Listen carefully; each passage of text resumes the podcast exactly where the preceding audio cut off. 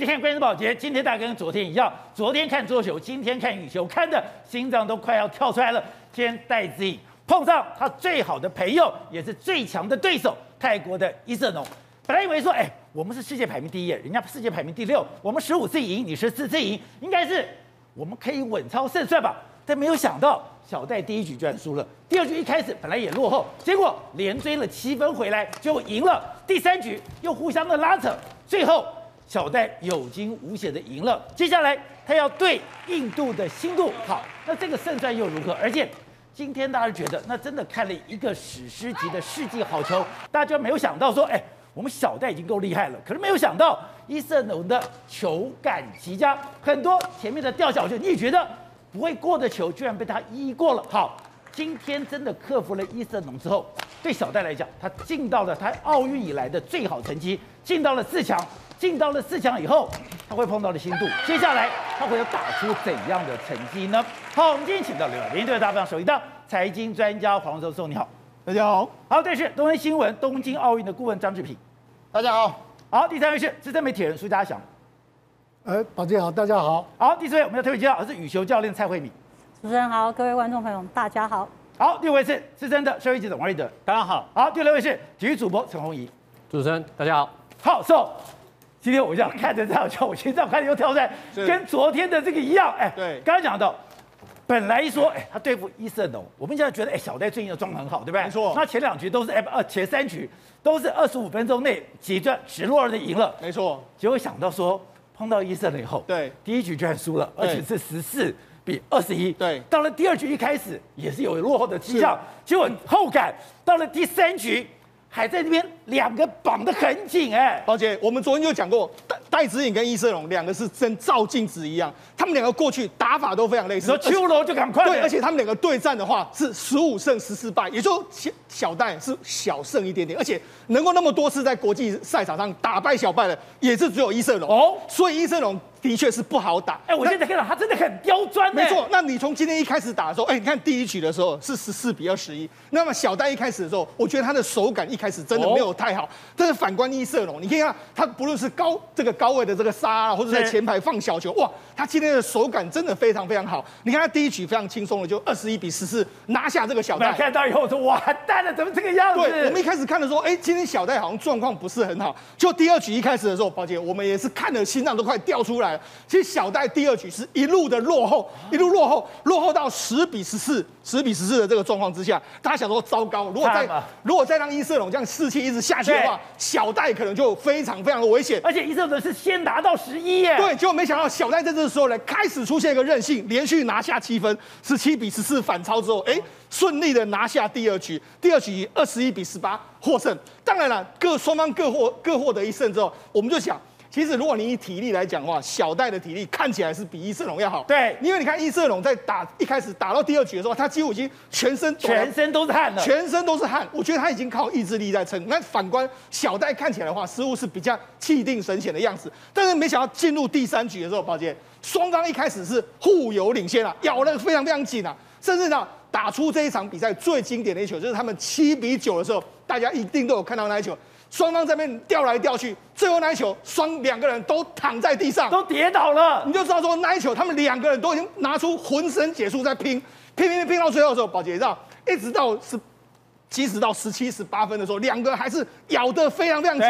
可是我觉得到这个时候来说啊，其实我我看得出来，其实伊瑟龙真的体力已经慢慢慢慢的不支了，他已经气力放尽了。所以他最后连续连续输三分之后，就输掉了这场比赛。好可怕！赛后的时候，你看伊瑟龙在那边放声痛哭，为什么？因为他觉得这次奥运会他最有机会打败戴志颖，对，但是偏偏就是差了那么一口气，输给了这个戴志颖。好，那刚才讲的，今天其实有两场好球。对，第一个是我们可以先看到。山口剑对新度，对，哎，新度比三口剑高很多，哎，没错，手长脚长，对，可没想到，哎，我觉得三口剑完全发挥了这个韧性，在后面也是紧咬着它。现在我们就看到的，在这个里面拼劲，没想到这么重要。没错，今天下午还有另外一场，就是三口剑跟这个新度，他们两个也是决定未来的这个戴资颖的对手到底是谁。那两个打起来的话，其实如果以他们两个的这个这个对战组合的的确新度是比较占优势。那今天的新度，因为他人人高马大，你你看了他不论是杀球或者往前，哎，放球都非常非常好，所以二比零直接就把新三口线打掉。所以现在下一场小戴的对手就即将是新度，他会是心度。宝健，那新度可以说呢，如果以他们两个过去的这个交战的这个状况来说的话，小戴是十三比五，也就是十三胜五败。哦、那我们是我们占优势啊，是占优势的，但是。小戴的心魔必须要在这一次突破。什么叫心魔？因为小戴曾经在上一届的奥运就是输给了新度，是哦，在世界锦标赛中也曾经输给新度，所以他反而小戴在很多大赛里面，他其实是输给新度的。所以这次新度赢五次，对，五次都是大赛，对，所以小戴反而是新度变成是他，如果他要攻克这个奥运的金牌的话，他显然一定要攻克新度这一关，因为上一届他就是被新度派下来，所以如果这一届他能够跨过新度的话，我认为。金牌可能就在望了。好，这边接着讲，哎，今天虽然是八强赛，可是这个跟冠军赛是有得比吗？而且之前讲，哎，我也是第一次看到了这个泰国的选手，没有想到他的手感这么好。其实我想在赛前大家问我多少的一个胜算，我我都是觉得七比三了，七比三，因为当然对小戴有十足的信心。对。不过今天从第一局下去，你就会发觉，哇。今天的对手真的不好处理，怎么说呢？第一个，他的手感特别好，手感。所以其实我觉得，其实打羽球人都知道，你能够在网前的小球控制的好，戳得漂亮，基本上对方没有办法，就只能够挑高。那挑高今天还有，不仅是所谓小球放得好，我觉得在今天的整个过程当中，另外一个特点是他在压整个戴资颖的整个后场，尤其是他需要做绕拍的这个后场左半边反拍的位置，戴资颖都是直接是。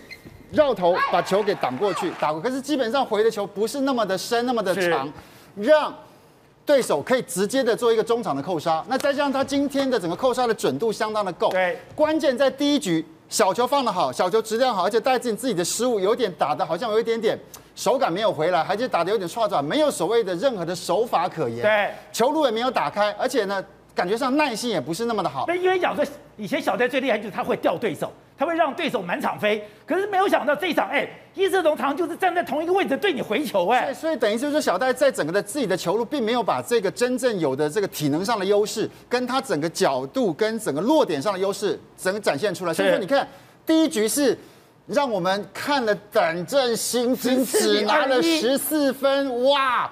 我相信全台湾的观众跟我一样吓坏了，这这这这这会是我们会接下来看到的结果。不过。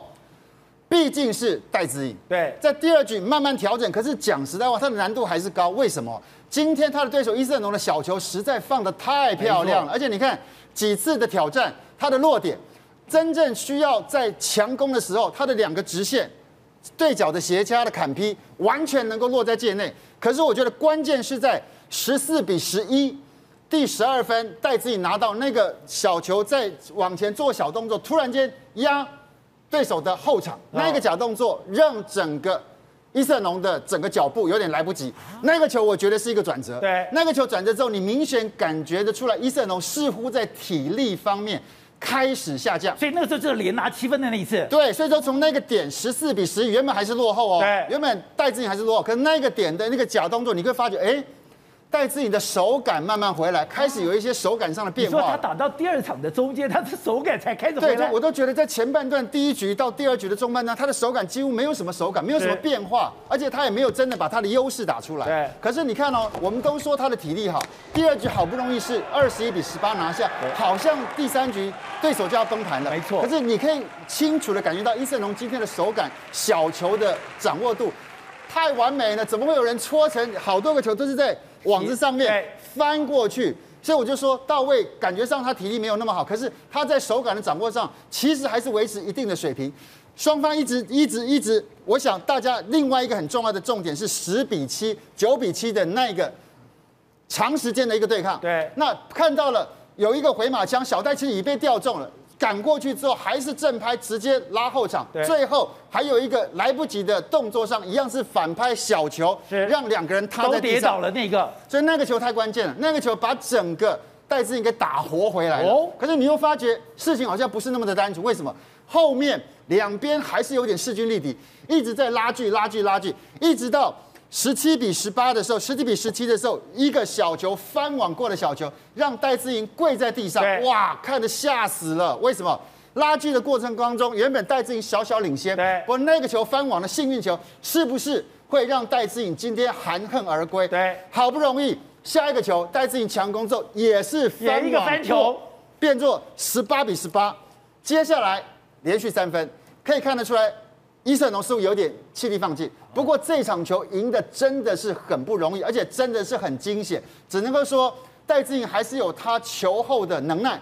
有他的一个经验值，而到后半段体能上的优势还是帮了他一些忙。不过这就是现实，在球场上你的体能不好，你到后面的下降，你就会有一些比较没有所谓的顺的一个球路，而且就出现所谓的非受迫性失误。你就得这种动作做不出来了。对，这种速度的状况一直出现，你就势必让你自己的信心会瓦解。那今天我相信对伊瑟农一定是一个没有办法睡的一个晚上。不过我们很恭喜。也认为戴资颖在今天真的是把他的球后身价给打出来，希望下一场球他能够再接再厉。而且之前有提过，他们两个非常类似，他们两个打球就像镜子看对方。我当时不太懂，今天看的就很像了。我觉得伊瑟东也太了解戴资颖了吧？他完全知道他的球路。那当然重点是他今天在小球的放的一个质感上，不管是直线对角，他都能够抢得先机。所以反倒在搓小球的整个动作上。他让戴资颖必须要先把球给挑高，挑高要么来不及，要么你的脚步不够的时候，甚至会挑的只到半场，也让呢伊瑟农后面就有一个砍劈的机会。所以看得出来，他对戴资颖的球路下了功夫，他自己在这一次的信心度也相当的够。当然，戴资颖毕竟就是戴资颖，在几个关键分的掌握上，他还是能够掌握住，最后逆转。好，蔡教练，今天这一场球等于说是毫无冷场，咬到最后一秒钟，真的是两个人球路太类似了，而且。今天伊瑟农的手感非常好，小戴真的已经到第二场的中间这中间中局才开始抓回自己的手感吗？嗯、没错，其实，在整场比赛来讲，的确这两位选手的一个对战，他们从二零一零年的第一次对决。到现在为止，其实总共就是二十九场。是。那整个的一个赛场的比赛过程当中，其实双方都彼此了解对方的出手时机点跟他们的一些战术上的运用，对。所以都能够有效的来去做准备。那再加上疫情的关系，所以也拉长了所有选手训练期的一个时间。所以在整个手法上的变化以及做一些稳定性的发挥，对，都有不一样的一个打法。所以我们可以看出来，今天在一色龙的部分，的确一第一局的。开始让我们大家都觉得哇，非常惊艳，因为这个结果来讲跟我们预判当中是不大一样的。所以你是说你也过去也看过他的很多比赛，伊瑟龙今天的表现，你觉得比他以前的表现好很多吗？对，没错，因为他整个的一个技术上的一个变化性来讲。都是差不多都很雷同，都是以后场的进攻去做突击对方的一个两侧的位置。对，那当然再去做一个后场的压迫，都能够有效的来去控制对方的出拍的角度。嗯，那也因为这样子的打法，也让他制造出自己很多进攻的机会。是，那。可是因为往往他有时候在一般的比赛当中都会出现自己手上非受迫性的失误，那可能他可能要求的角度比较边线的一个位置，他就容易出界。但是今天我们在第一局的赛事真的就是非常的神准，就是整个球都是压在边线的位置。是，所以即便小戴提出了挑战，他的球就是压在线上。是，所以这也是让我们呃在之前的预判当中是比较稍微让我们。大吃一惊的地方。所以你说一开始的时候，真的是一瑟农的手感，他的整个的反应，甚至对整个，甚不等于说戴资颖的这种压迫是比较强的吗？对，没错。而且他你们可以发现，就是说在第一局的赛事来讲，其实小戴他们的一个球风比较雷同的一个情况之下，但是小戴唯一的、唯一可以突破伊瑟农的一个防线，就是他的反手拍的出拍，是，因为他的反拍的一个出拍的时间点。的确，到现在是没有人能够抵得过他的一个所谓的魔术手。而且今天我们可以在第一局很少看到小戴运用他的一个反拍的一个角度来去做出拍，去调动对方的位置。那真的就是在第二局，他稍微做出了一些调整，然后再加上在一个发接发的节奏上面，能够有效的来掌握住伊森龙回球的位置之后，再来运用自己反拍的变化性，以及在出拍的节奏，去扰乱了伊森龙在场上。脚步，而且今天在真有一个让我觉得非常感动的是，你觉得他已经落后在第二局十一哎十一比十四，可是没有想到他连追了七分，哎，我觉得这种二梅要很可怕哎。对，没错，因为在这个一波追分的一个连续七分的一个状况来讲，其实如果再仔细看，就会发现伊瑟龙可能想说已经在第二局的后半段了，而且自己又握有领先的一个位置，所以他想要赶快的运用快速的节奏。破坏小戴的一个手上的出拍时间点，然后为自己制造进攻的机会，所以他想要赶紧的来把比赛给结束掉。那因为他也自己知道说，如果进进到了第三局，其实他的胜算就会比例就会降低，体力的关系。对，所以他把球速压得非常快，所以也迫使了他自己出现手上的一些失误。那当然他在接发球的一个战术上面，其实他是稍微有一点放松了，所以他只是想要稳稳的把球给回到后场，或者是做一些比较变速的一个小球来去做压迫，但是并没有奏效，所以反而是让小戴这边抓到了一波七分的一个攻势。好，对，接下来他要对付的是印度的新度四强的一个进决赛。虽然之前他们两个对决是十一比五，看来小戴是占优势，可那五个真的都是重量级世界大赛吗？我们上一次的奥奥运就是输给他吗？接下来小戴对上新度，你今天看的这样的一个比赛。你觉得如何呢？其实当然，原本我本来设定应该会遇到山山口茜。哦，是吗？对，因为这一次其实比较可惜是日本的两位奥原希望跟山口茜都意外的中箭身亡，男生也是一样。其实奇怪很很有趣的在于说，日本在这一次的桌球跟其他类型的比赛当中都有好的表现，可是反倒是羽球跟原本大家预期的有点落差。对，这可能是他们自己要再做一些检讨。不过当然，新度是一个比较高大的选手，那当然我觉得到后头还是所谓的心理素质。其实。我们在赛前讲了很多，跟跟所有的人在聊，大家都知道说，哦，或许在对战成绩上我们是领先的，是。可是呢，大比赛跟小比赛一样是不一样。我举个例子，马林跟戴志颖在整个疫情前的三场在呃三场的比赛当中，马林赢了其中前面的两场，可是真正到后面那一场大赛的时候，哎，戴志颖过关了。所以有些时候心理素质跟大赛的那个场面还是一个。对人而言，对选手来讲是一个心魔。那基本上现在，当然刚刚也提到，戴志颖要克服的还有自己的心魔，因为他今天还是打的有点比较没那么放得开，到后头才慢慢的把自己有的特色给展现出来。就像刚刚教练讲的，反拍的优势也好，还是他其实他还是今天蛮执着在他往前跟对方的较量，因为往前只要拿不到自己的优势，你是后场很难打的。不在下一场比赛，当然。这一两天，明天晚上就要比这个 semi final 的四强，所以他还有点时间去思考，甚至看今天的袋子怎么赢怎么输了。但我相信他也会去仔细研究新度跟三口茜的一个比赛，看看新度现在的状况是怎么样，因为。疫情前的状况跟现在的状况一定有一些不一样，大家都在进步。他先不要知道现在对手大致上在在一个什么样的状况之后，来拟定他的进攻策略。我相信这场比赛应该没有太大的问题。好，帅哥，今天这样子连看的两场的一个比赛，今天戴志颖的表现符合你的预期吗？还是说今天对手真的是太强了？呃，完全没有符合我的预期。哦，我觉得小戴今天大概只有打出八成的实力。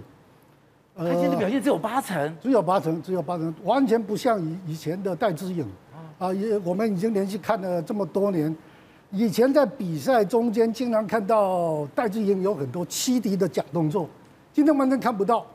而且他有好几个后场的半切杀，想要放往前，全都失败。是，尤其在第一局，呃，他好几次。对角的切杀失败以后，我觉得他有一点急，到最后他只能往把球往后场打。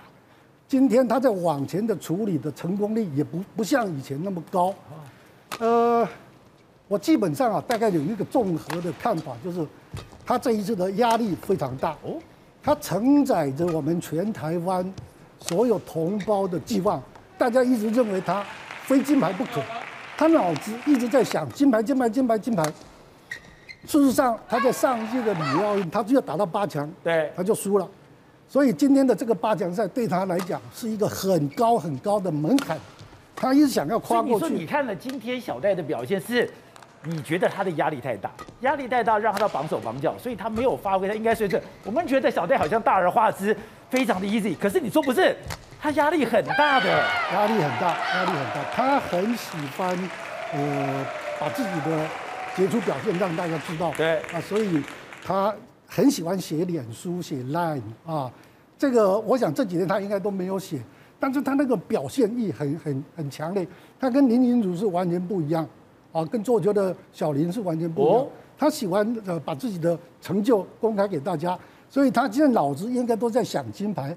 我是觉得今天比赛完以后，对，回到团本部，我们的教练、我们的心理辅导师应该要赶快跟他。啊，好好跟他恳谈一下，是啊，不要再想金牌多一场算一场，赢一球算一球啊。这个运动心理非常重要啊，运动心理跟运动生理，还有你的比赛竞技、你的练习的手法，那个完全都是平行的。你的心理如果没有建设得很好，下场比赛就打不出来。今天完全就第一第一局，我们就可以看得出来，对，失误太多，而且每每几个球，好几次他想要打一个漂亮的球，结果打不出来，没有成功，啊，这个应该就是压力太大。好，文爷，你同意朱大哥所说的？你可以感觉到这个戴资颖的这个压力吗？才让他哎，因为你讲到你很多，比如说他最强的就是我去调对手，我让那个对手满场飞，可是今天却没有办法做这个，这代表哎。你以为说戴资颖看起来非常的轻松，可以想到国人给他压力有这么大吗？其实，身为一个台湾的羽球一姐，这种压力是必然的。其实，宝杰哥，我们谈到戴资颖，绝对是说我们全国在这一次代表团出征东京之前，我们觉得说最看好他应该是夺金的希望之一。那这种压力绝对是非常之大。那前几场的比赛这样打下来，其实戴资颖完全的符合大家的期待。我们常常在说啊，戴资颖跟你说他早上八点要打比赛的话，你千万不要赖床，因为八点比赛如果八点二十五才起来的话，比赛已经结束了，戴资颖已经赢了。前几轮看起来是这个样子，可是呢，在今天这一场八强赛，我觉得对戴资颖的这一次的呃所谓的夺牌之路是非常非常重要的一场。怎么说？让他自己可以说在大家期望当中，有时候我们在看所谓职业运动，以 NBA 为例为例好了，很多这种超级强队到了季后赛。有时候就可能会遇到一些挫折，然后这个时候就是考验你是不是一个超级强队的时候。那像今天戴资颖的这一场比赛，在第一局他输掉了，那我觉得对他就是很好很好的一个考验，因为就要证明说你怎么样要展现你是台湾羽球一姐，所谓世界球后的这个等金牌的等级，你的心理跟你的生理是受到了重重的考验，要看你怎么样能从一个劣境当中能够谷底反弹，就好像说我们常常说哦，从地狱里面爬出来了，像之前我们台湾选手，我们就说啊，是从地狱里面爬出来的，像今天我觉得对戴资颖来说也是从地狱当中爬出来的，在第一局落败之后。第二局其实还有些许落后，但是就考验他身为这个台湾羽球一姐的一个心理素质，能够从这边慢慢的爬上来，最后拿下这场比赛。那我觉得这场比赛呢，绝对是给戴资颖在接下来在四强赛遇到新度，甚至接下来有机会到金牌战要拿下最后那个最终目标的时候，这一场比赛今天对上这个伊瑟农这场比赛，绝对是他心里最大的养分了。好，这边当然这一次整个奥运里面。球类运动让我们觉得惊艳连连。当然，在羽球里面，大家最在乎的戴资颖、周天成，还有那男子的双打。在桌球上面，哎，大家没有想到说林如的表现竟然如此的杰出，他越来越成熟。不过这个时候有一个非常荒谬的事情，竟然在讨论他是不是台湾本土训练的。可是我看了所有的选手，所有人，我们现在台湾为什么这次表现那么好？你会发现每个人都国际化。每个人都是在全世界走跳，你如果死守在台湾，你根本走不出去的啊。你知道吗？我今天真的跟几个我的这个老大哥，也是几个教授聊了一下下。很简单，就是说，他就举个例子给我听。台湾有台积电，对不对？对。半导体的全世界的牛耳，你为什么不认为台湾的运动科学现在也是全世界的最棒的？是这样子吗？呀，这个教授是直接这样跟我讲。你知道吗？他就直接跟我讲，他也是美国的运动协会的院士，代表什么？他们现在在运动科学的一个掌握的一个能耐跟钻研，完全不输任何国家的团队。所以你可以从这次看得出来，就大家在讲说他到底哪里训练。讲实在话，全球化的此刻，在哪里训练有重要吗？如果月球上有好的教练，我都要把他请过来，就这么简单。为什么？我就是为了要赢嘛，我就是为了找到最好的资源嘛。那中国不给我资源，我到别的地方去找。对。可是我还是要透过方法去了解中国到底有什么能耐。为什么？知己知彼，百战百胜。所以说很简单，所有的教练跟所有的团队都很清楚，让我们看到哇，每个地方都有什么后面的团队，有辅大的团队，有师大的团队，有长庚医学的团队，有本部的团队，有体育署的团队。那再讲到经费一样啊，如果大家都没有支持这件事情，如果体育署都没有支持这件事，也没有把钱放下去，十年计划、黄金计划都没有在施行，难道这些人就会凭空的拿下好的成绩吗？那到底是谁在支持他？那自己的家里可以无限的这样子？当然，我们很久都没有那个所谓的所谓的观念在说培养。那你可以看得出来，林云儒的爸妈从小就知道怎么样栽培小孩，他愿意先加码。可是加码之后，从二零一三年署里如果真的这么搞不清楚状况，也不懂得把这个资源放进去的话，会有今天的林云儒吗？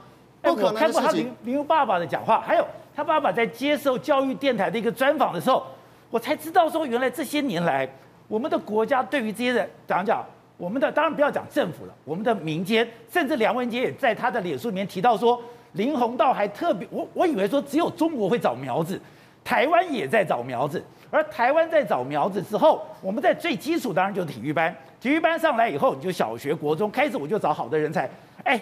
今天花在林云如上面的是好几百万呢，你知道吗？在整个各个专项都有所谓的选训委员，那也有训辅委员。那整个协会的计划出来之后，训训辅委员会跟署里面来沟通，拿到更多的资源。那像这种重点栽培的这种拔尖的选手，他所拿到的资源肯定是奥运的等级哦。而且简单讲，这位训辅委员今天直接跟我讲的很清楚，就在于说。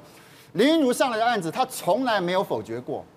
你摆明知道他是一个全台湾最指望也是最有能力的选手，你怎么会去挡他呢？我觉得这是一个 common sense。为什么？我们都希望选手好。那如果有运科的团队在后面都支援，钱是最小的问题。那刚刚宝杰提到了红道主席，是他是一个他是一个对运动完全狂热的一个极端分子。他对运动的喜爱，从以前他。创立红国篮球队，一直到现在，他一直在体育圈里面帮忙找资源。对，对他们来讲很简单，他可能在某个场合跟一些企业大佬，大家只要干一杯红酒，我林鸿道出个五百万，兄弟你也支持五百万，我们就把这个钱一起给选手，欸、他让他来。你就这样哎。找人吃饭，然后开始给我付钱认养。没错，为什么？因为这就是大家希望能够一起来帮这个选手。那他有他的人脉，他有他的整个 social 的方法。可是受惠的是谁？受惠的是所有台湾的运动选手。这个部分，我觉得我们大家应该要肯定。好，是哦。另外一个我觉得非常有趣的话题是，我们知道福原爱她的桌球是到了东北去学的。他讲，哎。他的口音常变，他说我这段时间是东北口音，是我这段时间是山东口音，没错。就是我跟着谁学，我的老师是谁，我的中国口音就是谁。我本来以为说，哎，只有福原爱就不对耶，伊藤也是，伊藤美诚也是在中国学，对，伊藤美诚也会讲中国话，是，而且他的腔也是有这个东北腔，没错。可是问题来了，为什么中国人这么爱福原爱，可是现在却把伊藤美诚给骂臭了，臭到。他要把他微博给关掉，没错。他说原来中国有一个底线，是一个不能说的秘密。没错，这个秘密就是你在中国学桌球可以，但是你不要赢中国的选手。这样吗？主要就是这样。你看为什么伊藤美诚在这一次的这个混双对吧，赢了这个中国的选手之后，你看他不但他自己的 IG 啦，他的脸书很多中国网友在那边留言之外，现在人家说，哎，你在中国开这个微博干什么？把你封杀掉啊！甚至他这几天呢，单打输了中国的选手，然后他们举举国欢腾啊，就说你你终于输给了中国的选手，你毕竟还不是中国选手的这个对手嘛。可你觉得，哎，那为什么中国会那么讨厌这个伊藤美诚？那为什么会喜欢福原爱呢？那主要说啊，哎，你知道吗？福原爱的这一次的婚姻的关系，全世界都在谴责他，只有中国在挺他。对啊，而且中国说，中国对福原爱有一个非常好的、非常亲密的昵称，叫他爱讲。对，那你要想说，哎，那因为福原爱会讲这个中，会讲这个东北话。宝杰，我跟你讲，伊藤美诚也会讲，他也小时候也有去中国学过，他也在中国学，他也很多教练也是这样子，他也会讲这个，所以。会不会讲中国话或者讲东北话，不是原因之一。那主要原因在什么？主要原因在于因为福原爱从来都很少赢过中国的选手嘛。你看福原爱从之前怎样，他有一次跟我记得非常清楚，他在这个跟过去的大魔王张怡宁打的时候，这个就是张怡宁，对，他就跟他打的时候，对，打到什么时候？打到他九比零啊，九比零，第三局九比零，他已经打到他快要输了，福原爱都快要哭出来的时候。张怡宁那时候还故意到发了球，掉两颗球，掉两颗球让他得分啊，所以呢，这当然会获得这个中国网友的喜欢嘛。因为你虽然哎，你是中国教出来的，你打得不错，但你从来没有赢过中国选手？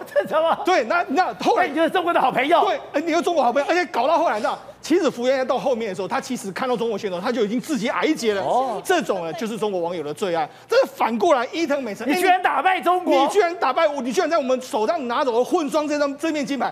这是绝对不能够允许的，这就是中国网球的底线，哎，中国桌球的底线。永德软骨素胶原定，灵活小白定，五大成分，一天一定，帮你守住关键。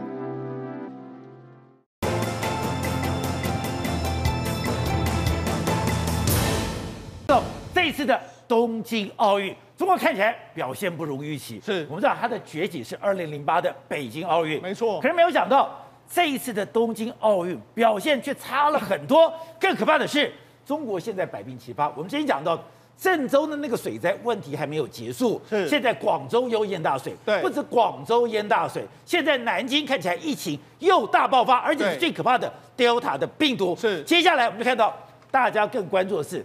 香港是不是真的被中国跟美国放弃了？对香港被中国跟美国放弃之后，哎，它会有金融风暴哎。没错，最近呢，中国可以说是百病齐发。我们可以看到，事实上这个画面，这个画面是广州，继这个郑州出现大水之后，广州也出现大水。你可以想象，这是广州的这是地下铁地下道，这也太可怕了吧出现这么大的大水。好，那你除了这个南方大水，北方也大水之外，宝杰你知道吗？现在呢，中国的 Delta 病毒来势汹汹。哦，从这次从南京开始启动的这个 Delta 病毒的感染，现在除了南京自己本身之外，现在已经感染到十五个省份，十五个省份有二十七个县县市都已经出现非常多人感染，甚至呢，现在北京，北京如果你看到最近的画面来说的话，北京已经出现很多小区封闭，甚至很多小区要求你出来做这个 PCR 快筛，所以显见得得到的话，可能北京也烧到这样，甚至南京现在也有人直击到说，南京现在开始在做什么？开始在建方舱医院，建方舱。所以你看，现在整个北京，整个中国大陆来说的话，Delta 病毒来势汹汹，而且更可怕的是，你现在看到了香港股市全部大跌，不但在大跌，刚刚讲到的，中国似乎有一个很刻意的打压，他似乎已经不在乎了。对，事实上对中国或是对全世界来说，影响最大不是这些大水，反正是什么？中港股市在最近出现不同不约而同的跳水，哦跳水对，你看这是上海股市，今年最高是三千七百三十一点，可是你看最近居然出现一个连续重挫的这个局面。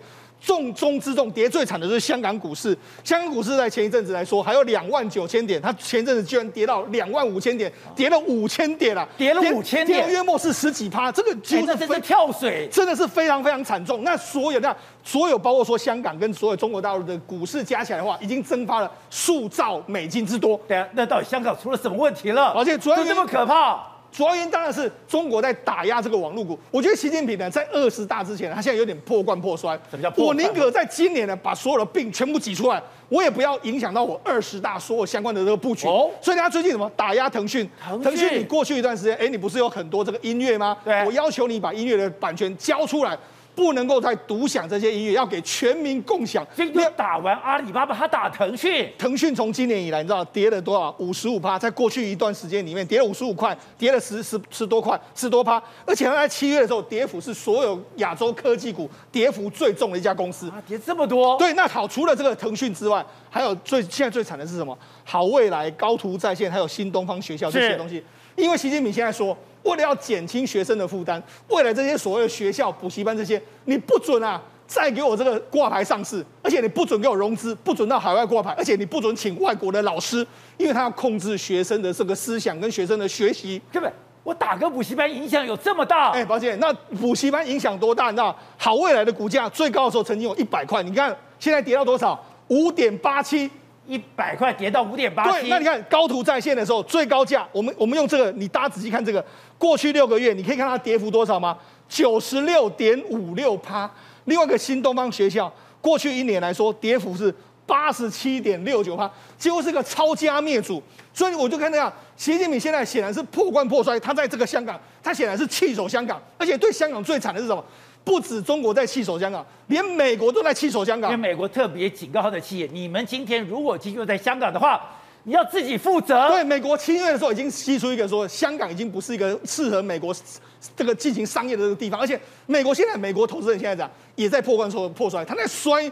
砍这个美国的这个中概股，很多中国、美国也在砍中概股。我们知道最近不是有一个非常有名的伍德女股神吗？他就说：“哎、欸，我旗下两只这个 ETF 有很多这个中国的这个这个股票，我全部把它砍光。”所以现在美国也在砍这个，所以现在变成什么？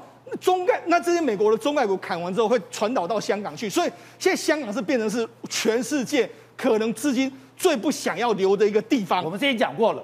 在最后末日的时候，很多香港真的有些人都跑了，对，人跑了，对，现在钱也跟着跑了，对，那香港不就什么都没了吗？对，你看，这是报纸的这 Bloomberg 的的说法。你看七月的话，腾讯是世界上表现最差的科技大型股。哦、好，那除了这个腾讯之外，还有另外一个美团。美团，事实上为什么他要打美团？因为美团有九百五十万个外送小哥啊。那外送小哥，哎、欸，九百五十个外外送小哥，如果你让他们真的是这个吃不饱穿不暖的时候，这对中国影响会多大？对，所以他说有一个新的规定，就说，哎，你这些外送小哥啦，现在美团或者这些平台，你不准让他们什么私家砍单去接单，因为他们砍价去接单，他们薪水会不够高。所以他现在规定一个新的规定，你所有的这个外送小哥，你要薪资要达到当地的最低工资，那同时之间你要把它纳入中国的社保啊，哎。他等于说，过去他尊重市场经济的全部都没有了。对，他现在市场经济没了。对，全部都是共产党回来了。你知道，哎，九百五十万人保险，你知道九百五十万人要缴社保金要缴多少钱？对，所以美团当然应声全部下跌。所以这个等于是怎样？现在如同宝杰讲了，现在全世界担心什么？共产主义真的要回到中国。啊、所以现在全世界真的非常担心，反而是担心说这个现象真的回来。另外一个是什么？最近阿里巴巴它有一个名册端出来，端出来这个股东名册里面来说，大家大家突然赫然发现，过去一直马云都有在上面的，在这一次的股东名册里面没有马云，所以你看资本家全部的退退出这些大型的这个公司，另外一个全世界的资金在逃离这些科技公司，中国真的要回到那个我们过去。不想看到那个共产时代吗？所以马云不但是我交出我的股权，我连股东的妹子都没了。对，好，那除了这个之外，因为全世界这个股市重挫的关系，抱歉，海外的市场就会受到影响。听说海外市场最近大家在讨论一件事，就是瑞信，瑞信出出最近出了两个包，第一个包是什么？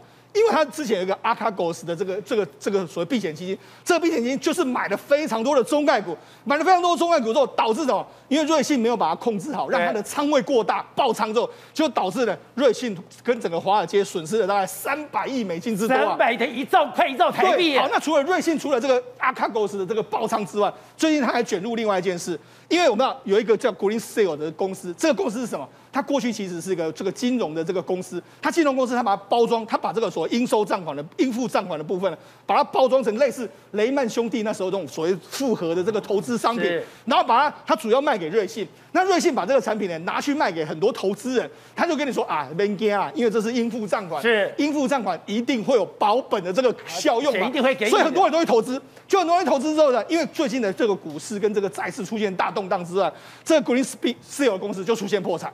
那出现破产之后，哎，很多人就因为这样的关系，导导致的很多投资人就说，哎。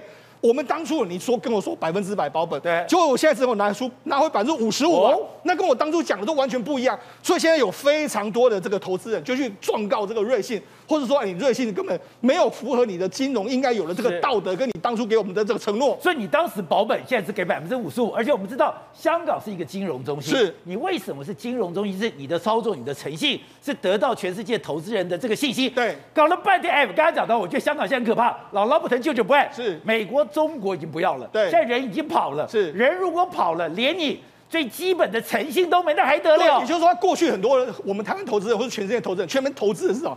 投资你的金融商品。但如果你连金融商品的信用你都做不到的时候，大家当然会质疑你。那当然，这次首当其冲就是瑞信。瑞信这件事情来说的话，宝杰知道，引起瑞信瑞呃瑞士政府都非常在意这件事。哦，因为你近期阿卡狗斯出现一个断头，还有 Green Seal 的破产之后，很多人就说：哎、欸，你瑞士银行过去不是给人家感觉就是你是非常的安稳的吗？非常的可以传家，怎么会出现这样的状况？所以现在包括说瑞士的议员啊，包括很多瑞士的国会议员都出来谴责这件事情，说我们要好好控管这个瑞士银行。那瑞士银行为什么出现这样的局面？说到底都是因为阿卡狗是破爆仓之后导致的这一连串的这个效应。那阿卡狗说阿卡狗是为什么破？又为什么会爆仓？主要就是因为中概股的动荡。所以一个蝴蝶效应来说的话，会引发全世界金融市场的大动荡。哎，而且是说我们刚才讲到的中国的崛起，二零零八年它的北京奥运，它整个展现它的举国的实力。没错。而今年的北京奥运，它有一点铩羽而归的感觉。是。最可怕的是，哎。中国现在内部真的有那么大的压力吗？是他刚刚讲的，如果你的中概股也垮了，你现在美国要打压你了，是中美大战现在对你又这么样的激烈，是那未来会多可怕呢？而且对中国来说的话，二零零八年毫无疑问是他们崛起奥运北京奥运之后崛起的一年。可是呢，会不会在今年二零二一年的这个冬奥变成是他们最大压力，甚至他们明年要举行一个北京的？冬天的这个奥运会，对冬奥会不会是一个转折点？所以人很多人都担心说，哎，中国在最近一一段时间似乎是过去所有都中国打的牌都是顺风顺水，但是现在你可以看到，中国从在奥运的表现，或者从它经济的表现，甚至从最近的天灾人祸的表现，告诉你什么？二零二零二零二一年似乎是中国不太好过了一年。好，瑞德，其实今天我们讲，除了奥运的新闻，除了香港这样的一个暴跌引起了。我觉得非常可怕的是，那个对全世界金融市场到底会造成多大的一个打击？另外一个就是在台湾，我没有从来没有看过这样的一个画面，你抓一个人，来我们看，这是刑事局，全副武装，还戴了防毒面具，哎，这个人是谁？为什么？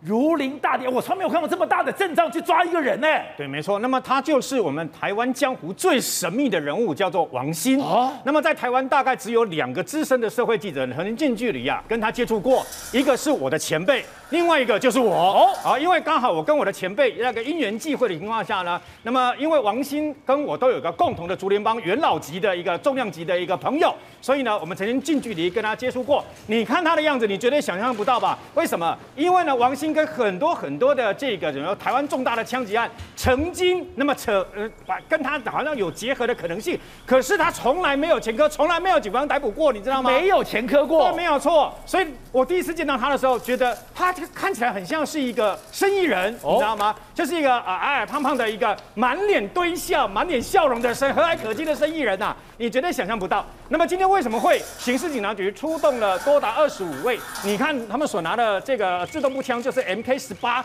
然后呢，那么全除暴特警队二十五个人去抓他，其实这除暴特警除暴特警队对，没错，这是刑事局的第一次这么大规模阵仗，对不对哦？那么逮捕他，那事实上呢，后来还是以这个组织犯罪条例等等，因为他们怀疑王鑫跟他幕后。幕后有一个我们台湾最神秘的组织是什么呢？其实就是一直这三十年来，台湾警方一直没有办法突破的华青帮在台湾的据点。哦，那到底跟王兴有没有关系啊？因为王兴现在都保持缄保持缄默，所以呢，你能不能把他查出他的断点啊？三十几年来，这也就是为什么他。曾经有好多的重大刑案都扯到王兴，但是他都可以全身而退。那王兴事实上呢，最主要是会扯到这个王兴的原因，是因为他有一个从小青梅竹马，那么一起长大在新竹眷村长大的一个朋友。他们两个人，一个王兴来到台北海盗帮，后来到美国去；另外一位直接投入松联帮，后来还成了松联帮的帮主，行事非常的狠辣，叫做志伟荀世伟。那么荀世伟当时在台北。那么卷入一块，等一下我们马上就讲到了一块土地，七个台湾的黑帮大哥一起为了卷入这个土地的纠纷，两亿的纠纷，两亿的回扣，被枪杀，到今天一件都没有破案，你知道吗？然后呢，志伟啊，因为卷入这个案子了以后呢，在赌场被开枪，开枪了以后他知道有人要杀他，所以呢，他就避开避走这个什么中国大陆啊。志伟在厦门的时候呢，你要知道出入是有保镖哦，有一车保镖。那么他那一天应邀，那么跟四海帮呢有人一起要去那边谈相关这块台北土地到底要怎么办嘛。然后呢，那天就在这家公爵西餐厅。那么他呢很聪明，他选了一个最后面的一个角落。为什么？我可以看到前面来的所有的状况。我的保镖就坐在他隔，他的保镖就坐在他的隔壁，一直一直那么在等对方来。这时候他去上一个厕所。从厕所回来，你是不是厕所回来就背对你的座位，正要坐坐坐下去嘛？一个杀手站起来，棒棒棒，当场把他开枪打死。他的保镖站起来要拔枪，来不及，对方指着指着他说：“你站起来，我就把你开枪。”你知道吗？这个就直接他全身而退了。这个杀手后来发现应该是福清帮的这个等于说职业杀手。福清帮对，但是也因为这件案子，所以呢，那么人家就认为说跟你四海帮脱离不了关系嘛。四海帮虽然从不来，从来不承认是他们干的，也问过很多人都不是不承认他们干的。可是我刚刚讲过，王兴跟这个等于说志伟非常好嘛。对。那志伟志伟有多凶狠？各位，巡视为志伟啊，他当时当松联帮帮主的时候，他下面的一个杀手叫李立忠，骑摩托车。在我们总统府方圆一公里的博爱特区之内，被中正一分局的警备队吴敬宏跟朱家琪两个人拦下来，你知道他做什么动作吗？怎样？双双手拔枪，他腰部插了伤，两枪就直接把这两个警员给开，当场在博爱特区里面开枪打死，你知道吗？打死以后他落网，落网以后捉到中正一分局的刑事组啊，当时那么志伟还透过一个资深社会记者一个好朋友。那么安排可以进到刑事组去看这个，等于说李立忠啊，李立忠后来判死刑，枪决打掉。你要知道他跟他训练出来的杀手有多凶狠，就没想到他也被开枪打死。当时在厦门打死的时候，就有个传言说，王鑫跟他交情这么好，会不会帮他报仇？会不会替他报仇？结果没想到，隔了几个月之后，就在台北市复兴北路，刚好这个新闻也是我跑的。那么在台北市复兴北路四海帮的帮主大宝陈永和，在自己开的据点哦。自己开的据点海珍堡，然后呢，当时当时的四海帮的帮主叫赵金华，在后面的包厢跟一群四海帮的帮众呢在聚会。那大宝自己本身呢，刚卸下帮主的职位，在那边敬酒，在自己的地盘、自己的据点，两个杀手那么冲进来，直接朝大宝开枪，就把他给打死。然后呢，另外一个四海帮的老大令磊恰过来的时候呢，要阻挡，也一起开枪打死啊！这对四海帮来讲不得了的一件大事，把前任帮主竟然在自己的地盘被开枪打死，对，也跟这个土地有关系。当时就怀疑，那么行凶的人很可能跟华青帮有关系呀？为什么？因为呢，台湾来台湾行凶的华青帮，据说在美国的时候曾经开枪打死一样华裔的这个帮派老大。你知道他开枪打死了以后要做什么事吗？不是要告别式公祭吗？竟然凶手直接冲到公祭现场，又朝灵堂开枪，你知道吗？你就知道他们火力非常的强大。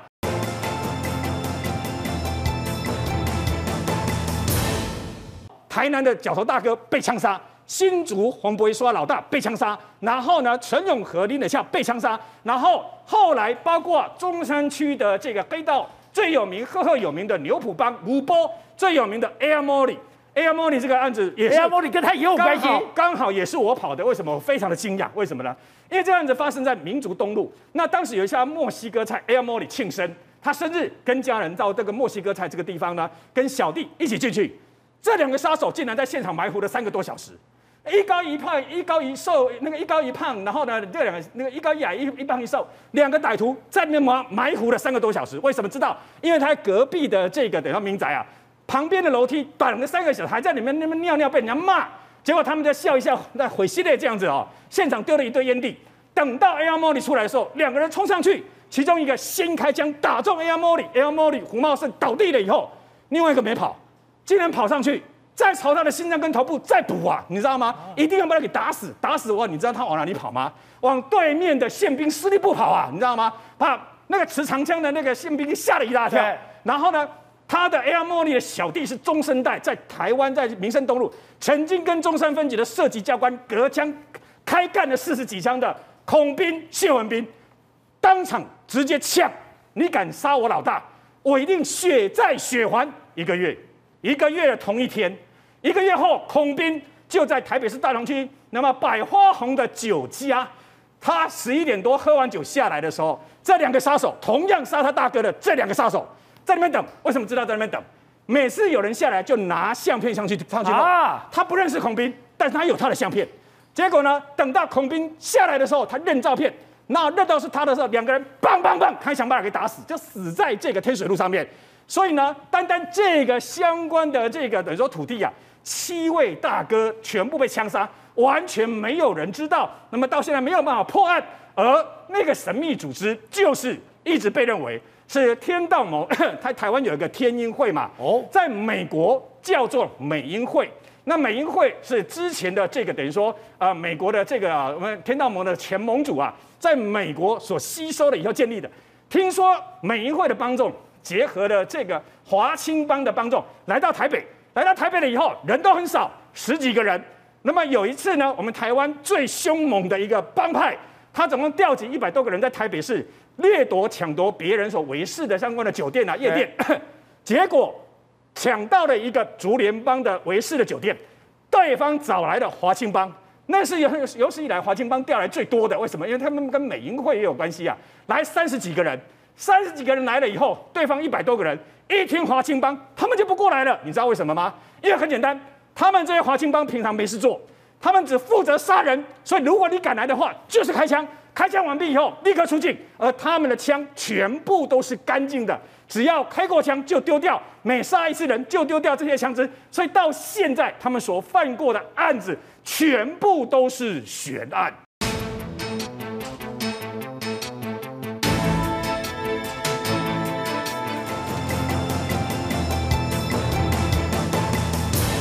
就看关键时刻，今天真的是台湾非常开心的一天，我们先看到了。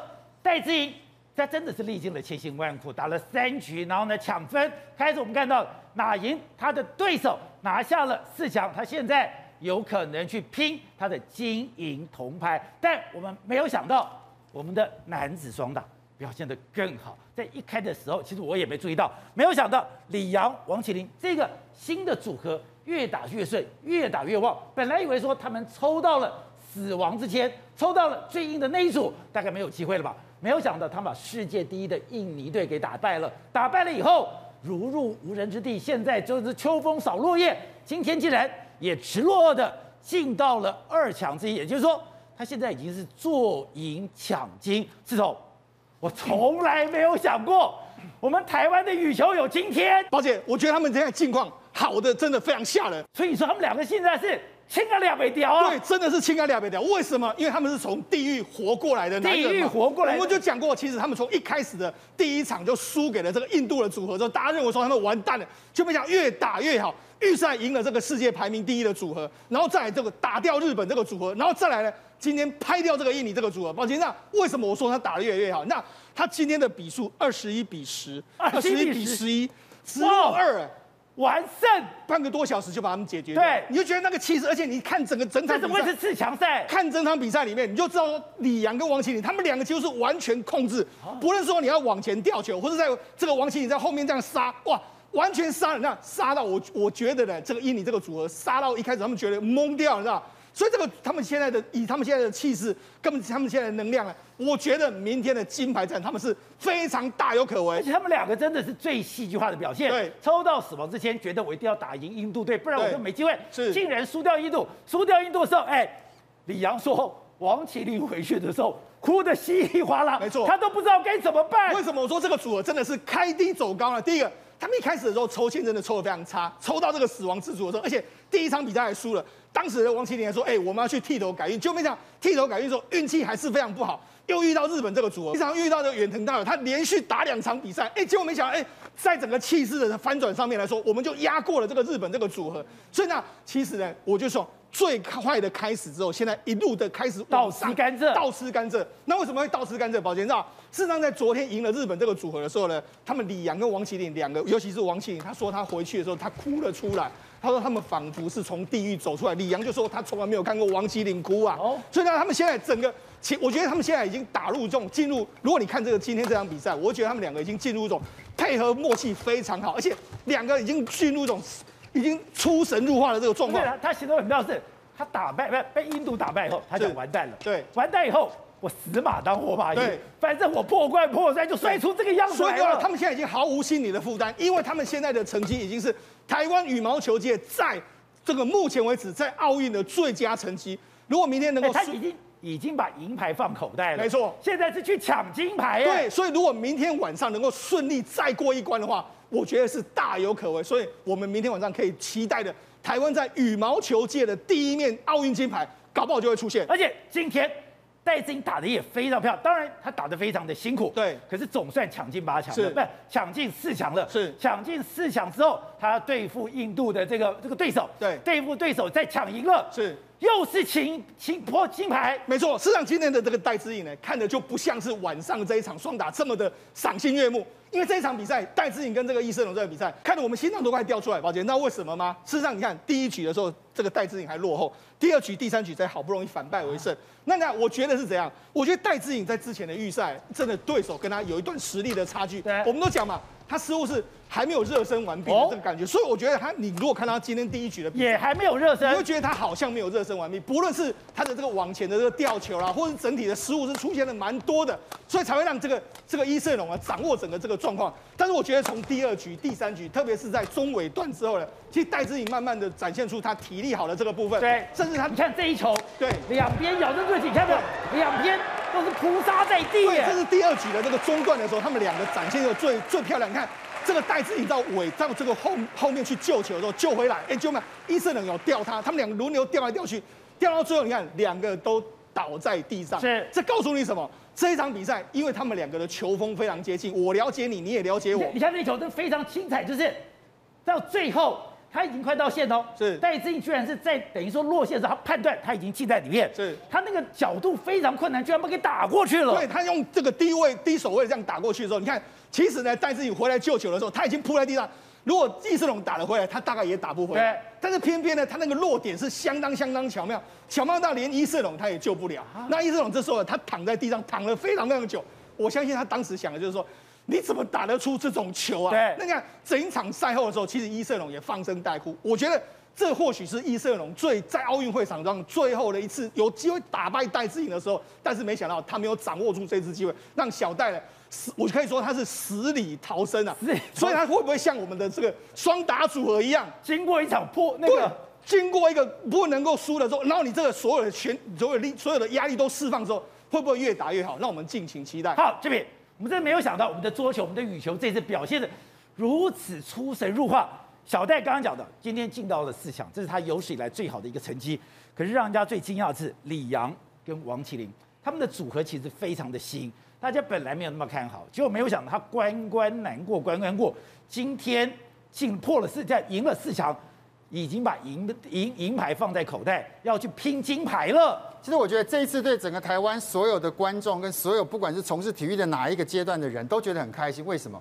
以前真的是我们觉得看奥运是看北榜，没有什么感觉。为什么？第一轮、第二轮可能就是去啊，准备看一看、拍拍照、纪念品买买回来。哎，这一次有一个我新了解的名字叫代理效能。你发觉你身边的每一个人都是金牌、银牌哦你会发觉你也是金牌、银牌。走出去球场的那个企图心跟信心度是完全不一样，这是我们以前从来没有见过的一个荣景。对，今天这场球，如果以这个二十一比十一、二十一比十，那叫那是那是一个什么概念？那是代表两个三十多岁的老人陪着年轻的这个少壮的选手在比赛，从头到尾速度跟不上，反应跟不上，球技跟不上，完全是两个不同档次的哎球员在打。那个是世界第二的，因为这是印尼最强的耶。所以说很清楚看得出来，这就是一个世代交替。我们的两位年轻的选手已经把这个之前的世界的球王，不管他是谁，他已经完全在信心、在技术各方面完全碾压过去了。而且出生之犊不怕虎，他完全不畏惧他们吗？所以说你就知道我我之前在前两天我也提到，因为前面两场的比赛都是我们的林洋配获胜，对所以他对这个组合有十足的把握。再加上他一路过来过关斩将的过程当中，他把所有不可能都化为可能，他怎么会畏惧这个已经是垂垂老矣的组合呢？垂老矣的组合。而且你刚才讲，你之前讲，我还不觉得。你说他们进入一个非常完美的搭配，也就是李阳一七八，我们看到了这个王麒麟一八六，一个负责前场，我非常完整的控制了整个场面，然后一个，因为他以前我在跳杀，他的跳杀速度其实非常快，可是太强了，有时候不是那么稳定，结果一个稳住场面，一个发挥暴那个暴力的这个攻击，没有想到这么完美。其实我真的真的很感谢这个组合能够组得起来。我在前面的节目也提到过，能够把这个两个人撮合起来，那多了一年的培训时间，让他们慢慢的介入佳境。两个人的不管是个性的互互补，整个球技的互补，我相信待会教练也可以再补充，让这个组合真的起了所谓的化学作用。哦哦，其实打球是真的需要默契，就算他们两个手牵手一起睡觉，都有情有可原，就是为了培养默契。对不过你可以感觉得出来，他们在这一次完全是把两个人应该有的，不管是进攻，还是他们以前比较弱的防守，对尤其在整个补位的部分，都已经到了一个只要一个眼神，知道谁该前谁该后，所以说才有可能把世界第二的这个印尼组合对打得落花流水。而且我一个朋友传给我影片，我真的觉得太完美了。他们一个人胜利了以后是往后仰，一个胜利的时候往前扑，跟他瓦波一样。对连这个都这么顺。所以在网络上也有这样的一个一个画面出来嘛，所以说你就知道说，基本上。一个醒波就这样出来了。所以你就知道说，这真的是冥冥当中所谓的天时地利人和，时间到了，时候到了。而且我觉得我们这次打球是，我觉得以前感觉你就是蛮干，你用如果打顺就顺了，顺输了就输了。可是你发现这次我不敢讲，戴资颖是到第二中段，我可以反败为胜，这个也是一样。哎，我可以在中间，我可以精准的判到我对手的实力强弱，我可以马上针对实力强弱里面，我去打对方的弱点。像对日本队就这样，哎，也就代表说他真的是作战，然后这个作战是随时调整步伐的。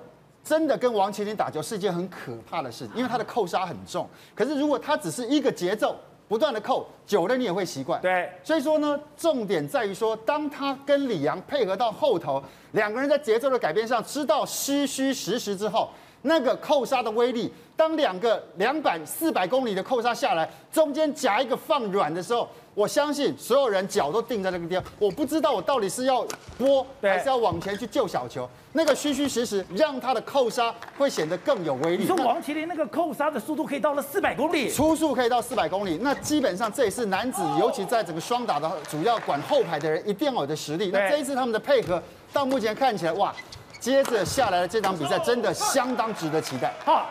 蔡老师，也就是这一次的一个比赛，两个人的组合，没有想到越磨越顺吗？输掉印度之后，竟然就像重生一般。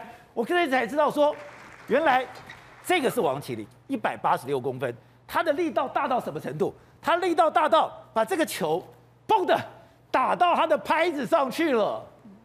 因为基本上，其实现在的男双的实力来讲，其实都还蛮接近的。哦、那不过刚刚就由来宾所说的，就是说，在于因为疫情的关系，其实他们就算是因祸得福，然后就是加长了他们的一个训练期。那在整个的一个默契上的搭配，还有一些球路上的契合来讲，都有所改善。那他们两个有什么样的一个特色？哎、嗯，本来讲说。你今天抽到了死亡之组，嗯，你第一次碰到印度，本来想你一定要赢印度，你才有办法晋级，可没想到你连印度都输了，输了你根本没有机会，你就准备打包回家了。当时就讲说王麒麟还哭得稀里哗啦，嗯，可是为什么这两个小孩子，他居然最后不但没有被打败，反而这个你这个过关斩将，你跟他们两个很熟，他们两个平常到底如何嘞？因为基本上他们两个人个性本来就比较不一样，一个主要李阳是稍微比较成熟内敛的一个选手，那。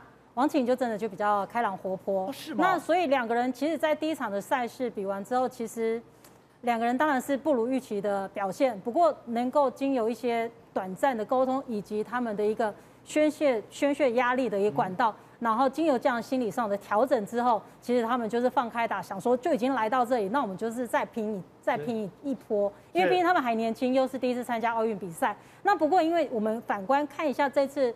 在羽球的奥运会里面来讲，其实可以发现出来，其实几乎都是第一次参加奥运会，所以刚刚就有如来宾说的，这就是一个世代的交替。是。那再来就是今年的泰国的三站的比赛，包括年终赛来讲，其实麒麟跟李阳这边的一个整个搭配来讲，其实都让我们有目共睹，看到他们的实力是渐渐的往上提升，而且在整个打法上面的一个变化，以及他们在一个中前场的压迫来讲，的确在这。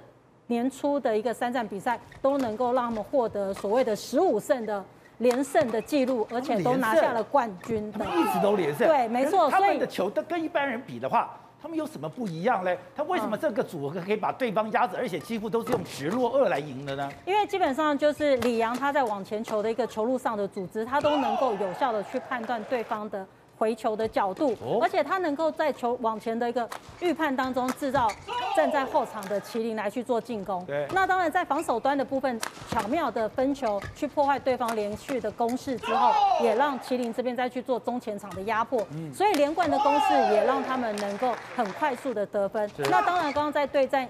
印尼组合史蒂亚晚跟阿三的选手来讲，其实两边的球风其实还蛮接近的，就是由史蒂亚晚在往前的球路组织，让阿三在后场进攻。可是今天麒麟跟李阳这边，他们是选择了把球给起高的防守，让对方去做后场的两脚调动。嗯，所以也很成功的让史蒂亚晚。本来他有利的站位是在前场，把他调动到后场之后，让阿三再往前，所以有效的去破坏对方有利的站位。那我这个战术到底是谁想的？我们对付日本，我们可以知道那个打的两场体力不好的，而且或者是你都不稳定的，我不断的找你的缺点。今天我又可以去破坏你的节奏，这都是谁想的呢？呃，基本上就是在整场的比赛，尤其是刚刚来宾也有提到，就是说，其实，在左训就是国训中心的部分，其实他除了就是教练团。医疗团之外，当然还有所谓的情资小组。这情资小组就是他可能会去针对，例如说他可能是比较近的比赛当中，可能比较重要的比赛，他可能会派一些情资小组去做一些摄影的动作，或是在现场去做一些。也有情资小组。然后，所以或者是说教练团可能他可能再去讨论你们今天的赛事的时候，可能经由一些摄影的部分来去探讨一下，说今天可能的得失分的部分落在哪里，那你们可能要去注意什么样的方式，或是对战这个选手对手的时候。我们要用什么样的战术会比较有效？对，那所以用运用这样子的一个情资的部分来去增加教练在训练选手的方向，然后以及选手在临场的表现，然后也能够相对的提升。好，这边接下来他们俩会对上谁？然后在这个对上谁之后，这个胜算到底相比如何嘞？接下来两个组合，马来西亚的组合就世界排名第一的，跟中国的组合李俊慧跟啊刘雨辰。那当然，马来西亚组我们比较熟悉，不过刚刚教练也提到过，其实中国这个组合其实相当不错，可是这一阵子没出来。不过现在重点，我想都是我们在这一次所聊到奥运的最大的重点。其实现在的输赢都真的不在对手，在他们自己。那我相信他们有办法去处理这个两个印尼的老将，在于说团队在整个战术的一个。之前的一个情搜跟后面的执行力，我觉得这是一个很大的重点。那我真的觉得这一次真的很好，在于说，因为整个教练团都是双打底哦，所以他们对双打的解读肯定是有他独到的地方。那有这些的谋略在旁边，再加上有一个很冷静的李阳在前面能够控场。那我之前也提到过。他们在整个轮转跟防守，基本上球基本上给的都不会让对方有太好的站位，而且必须要不断的轮动。对，再加上他在前场的拨球的角度能够变化，让对方是比较被动。球起来之后，后面就可以狠狠的锤。那我相信在这样子的逻辑当中，他们已经有很多的信心度。所以说接下来的这场冠军赛，他们只要能够维持好的状态，我觉得最起码。三局又拼体力，他们赢球的几率真的是七成以上。七成以上，好，苏大哥，你怎么来看这个新秀？也就是说，这个搭档，你之前有有想过他们有这么好的表现吗？那明天他们夺金的希望到底如何呢？呃，其实呃，我们刚刚呃这边也讲了，啊、呃，我们情搜的结果发现了，就其实每一队实力都差不多，哦、完全就是看你临场的呃调度。以及两个选手之间两个人的默契巧合，呃，两个的互相呃搭搭配有没有做到无缝插轨，这个很重要。这今天这场比赛，我觉得他们两个呃非常好。呃，这个麒麟在后场跳起来的时候，是李阳根本不必看呐、啊，他就知道他这球要打对角还是打直线，他马上压到前场去啊，只要他的球稍微挑高不够长。他马上一个扣杀，往前得分非常非常容易，那个角度很大，对方绝对。所以你说我们两个默契到说，我在前面守着，我没有后看，你要球怎么打我都知道。他知道，他抢他可以抢第一个时间，知道这个球一定就是打到底线。对。那对方如果出他的反拍的话，那个球通常不会呃太远，那就有机会了。是。两个人已经默契好到这种程度了。对，他们两个真的是可以打到知己知彼。我我的这些两个人这么有默哎，而且我看过有一场，他们之前的比赛，王麒麟好像打到他的网线断掉了，线断掉他也没讲话，他就跑出去，他就跑出去换拍子，结果李阳在里面撑撑撑撑撑撑到他回来，竟然还能赢了那一局，哎，我连讲都不用跟你讲，我就是跑跑跑出去，这也太厉害了吧？没有没有没有，这这这个常常看到，这常常看到，双打这种球很多，因为他们的球。经常就绷得很紧，哦，所以只要用力角度不对，嘣一下就就断掉。对，这个时候你你的搭搭档一定知道，一定知道，这个时候我要全场顾了，赶快出去。他们都有准备很多优比的球拍在那边，对，很快第一时间可以马上回来。呃，这个在在这种高手对对招的时候是经常看到。好，那蔡老师，这一次他们的默契真的让人家这么惊艳吗？按照苏大哥所说的，今天。我王启麟在后面杀球，我杀的一个位置，李阳不用回头看，我就知道你的角落，然后我马上就可以帮你补位吗？嗯，对，在一就是整个双打的一个默契当中，除了你平常的练习。然后去知道对，就是自己的队友的一个球路的熟悉度之后，所以其实你不需要去做一个转头，因为等你转头再转回来，其实就来不及再去回击下一拍。所以这是双打必须要有的默契，嗯、一定要的，这是一定要的。那可是我怎么会知道你怎么打嘞？你可能打左，可能打右，可能打中间呢、啊？所以就是基本的战术的训练来讲，教练会去做场边的指导，然后会去让你去做一些角度的调动之后，你应该要去做一些基本的预判，然后去怎么样去判断对方的回球的位置。好，对。你你刚才讲的，今天这个默契是你从来没有发现，没有这个很难培养出来的，你知道吗？打羽球很好玩哦，打羽球两个人当默契十足的时候，当然有所谓的 g u 嘛。刚刚教练讲就已经大家知道说，你习惯怎么打，我习惯怎么跑。可是呢，打双打很好玩，就是一俩 g 在他们这种水准的话，前排的这个人绝对是尽可能在最短的时间之内知道你的队友怎么做前一板的攻击之后，我会去抓。那我知道你的预判的路线，我也知道我的预判能力够的时候，我抓中间就把它拦掉，根本不让他过去。对所以你会看到前排那个人球拍一直拿在上面，是不断的左右。那他的他不用往回看，可他差不多可以感觉上他们的习惯。他在配球的时候，发觉你他的队友可能一个假动作突然就变虚攻，他就必须要往前一步，还是往哪边？完全是在默契十足。而且你知道吗？这两个人，你不要看王齐麟那么高大，他的球值相当的重，很重可是李阳的球质也很重，所以说其实他们的生理素质很好。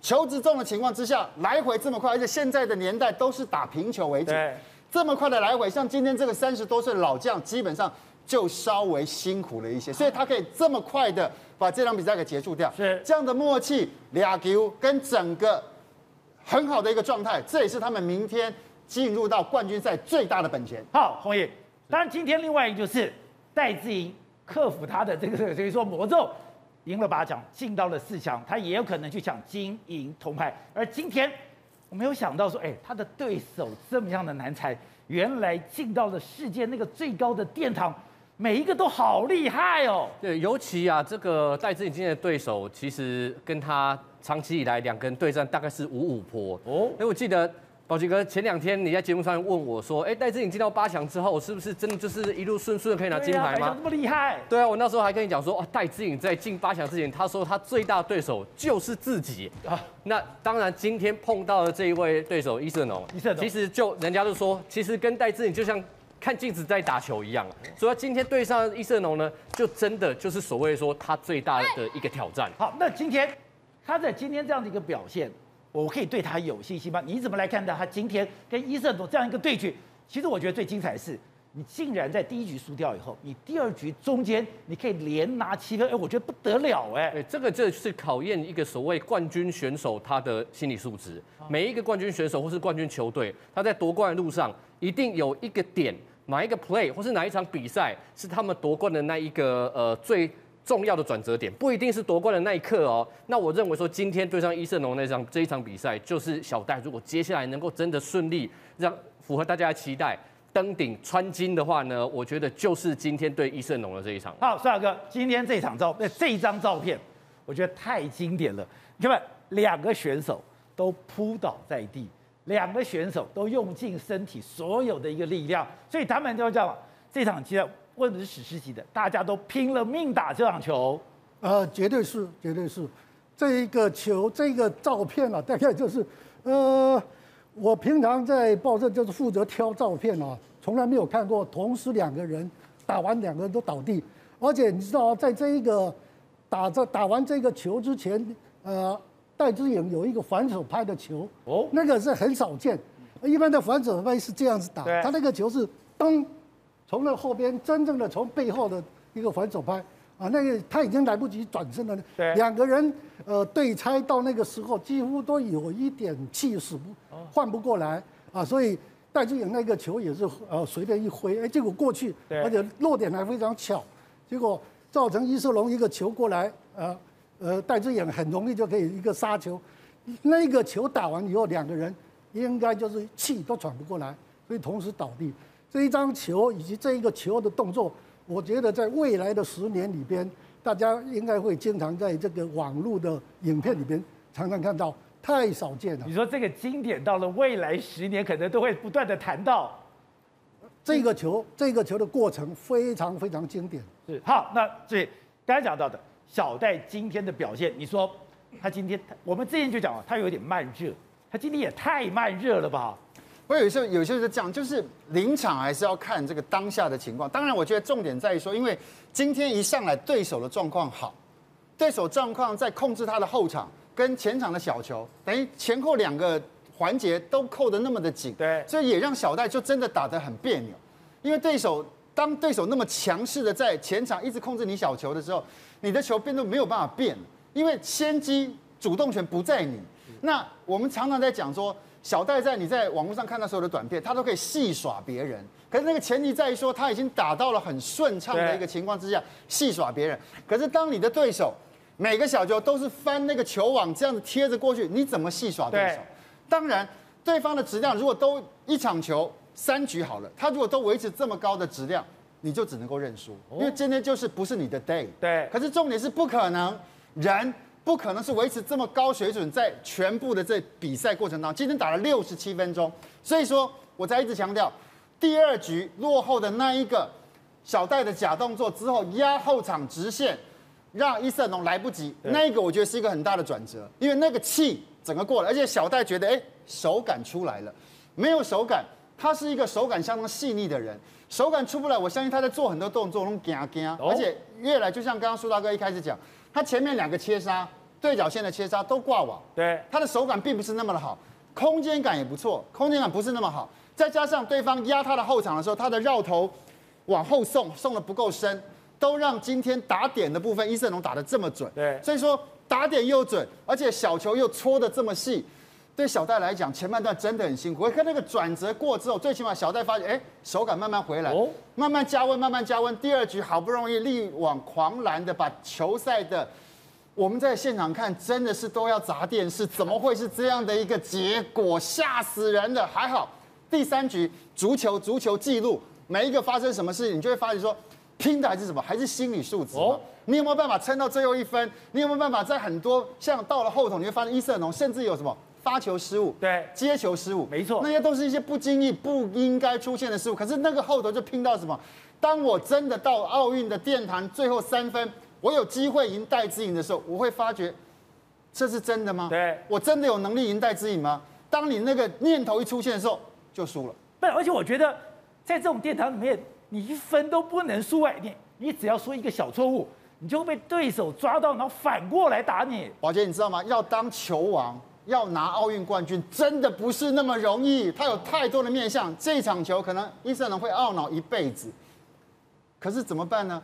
那就是一场关键，你最有机会，而且你的状况又好到这种阶段，手感又这么好，而且你的体力没有那么大的一个落差。可是重点是最后那一两个球失误的那么简单，就代表什么？心理素质没有扛住。好，所以苏大哥，你这一讲，现在这已经表现，你觉得他没有发挥他百分之百的一个实力？可是接下来。他可以吗？他这个慢，他真的比较慢热吗？呃，对，他的确是一个慢热型的。呃，从这最近七八年来，尤其是当了三年多的呃世界第一，呃，球后以后，我们经常看他的电视，呃，看他的实况转播，呃，发现他经常在第一局啊，就是有一点像在跟对方玩，啊、在试他的呃实力，然后搓球。打长长眼球，呃，一般就是在第一第一局里边，他不会很在意，对，有时候还会面露微笑。今天的第一局，我觉得有几个动作，呃，很微妙，他也是面露微笑，哦，啊，他也是不是很在乎。但是到第二局，他很认真打的时候，他有发现，哎，对方的脚已经有一点迟钝，啊，而且他身身上汗流浃背，对，他知道啊，我有希我有希望可以赢，啊，只要一个一个球一个球慢慢打。啊，这个时候他有一点照自己的战略来打，啊，所以第二局，呃，总算可以可以呃逆转回来了啊，所以这个心理的调试以及他得天独厚的优异的体力，是造成他今天能够获胜的主要原因。好，不过教练，接下来他要碰到了印度的新度，哎，新度人高马大，一百七十几公分。这样的面对这样的一个对决，对小戴来讲会压力很大吗？特别是上一次的奥运是输在他手上的耶。对，没错。可是因为在最近的一个小戴整个的一个身体素质跟心理素质来讲，也都非发展的非常的沉稳。那在整个球技上面的一个展现来讲，其实大家都很清楚了解说他的一个手法上的变化性，其实他都能够有效的来去破坏对方的防守。那今天新度虽然他在整个的一个调整上面，真的是看我们以往在看他比赛是比较不一样，因为他的稳定性的提升，当然再加上他的一个进攻端的发挥来讲，也都非常的有变化性，所以也让今天山口健在场上的移动上面是疲于奔命的，再去做救球的动作。那不过因为面对的是小戴，小戴当然不会有让他有这么好的节奏去做进攻的位置，然后再来就是说小戴的一个反拍的压制，也是他明天。对战心度比较关键的一个一个技术，而且在整个战术上的运用来讲，其实我们还是要来观察一下心度的一个后场进攻端，只要小戴能够有效的破坏节奏的话，其实应该整体上来讲，在整个比赛的战况跟他的一个对战的记录，小戴还是十拿九稳，应该是没有什么太大的问题。好，那我们刚刚讲，今天这个伊森罗是因为跟小戴他们两个太熟悉了，嗯，而且很多的绝招其实都是小戴的绝招。那明天碰到了新度，他们是两个球风完全不一样的对手吗？没错，那因为新度他在整个的一个训练期上面，他已经换了。很多的教练，那当然最后就是坐在后面的朴教练，就是来自韩国的选手。对。那韩国的一个打法，女单的打法上面来讲，都是以四角的拉掉之后，再找机会去做突击的一个调动。那我们今天来看到新度在去对战山口茜的时候，除了他可能可以看得出来他在体力上的调节有很大的进步以外，因为他不容易像之前可能随意的就想要出拍、随意的进攻，然后出现自己手上失误。但是他有提到过，就是说。他在这次的奥运会，除了想要夺金以外，当然他的目标就是小戴。所以呢，他在训练。放话说，他就是要对付小戴。对，因为他的目标就是就是想要赢得，就是说想要从小戴的手上拿下胜利。是。对，那所以只要对战的一个情况之下，其实他在平常的训练来讲，他可能是找了四位的男生，可能就是说一对四的一个四一四的攻防手去做一个对战，所以有四个。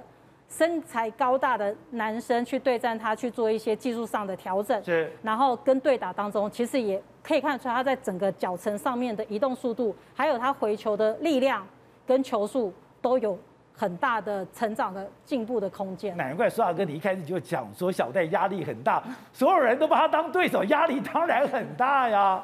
没有错，没有错，他呃上一次就是在八强就输掉嘛，而且是呃。这个关卡，他觉得啊，这个比好像有一点像像在爬楼梯一样，是呃，要要要要要越过这个门槛，有点困难。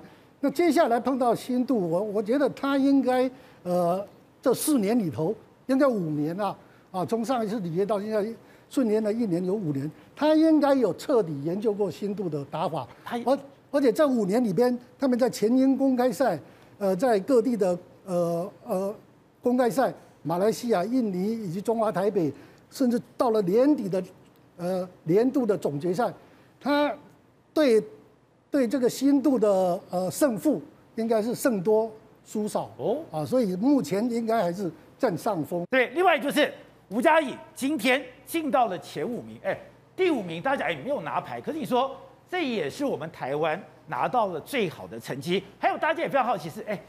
今天我这个设计，我到底要怎么练？他的他只有一百五十五公分，原来是学跆拳道的。他本来想当警察，就是因为身高不够才来学射击，是这样子吗？他本来是想要加分呐、啊，所以说才要找一个项目来看能不能有加分。对，从跆拳道来讲，因为它太小，它太个头太娇小，是，所以说跆拳道踢不到对手，那基本上就没有什么成就感。是哦。那可是讲实在话，他从十八岁开始学射击之后。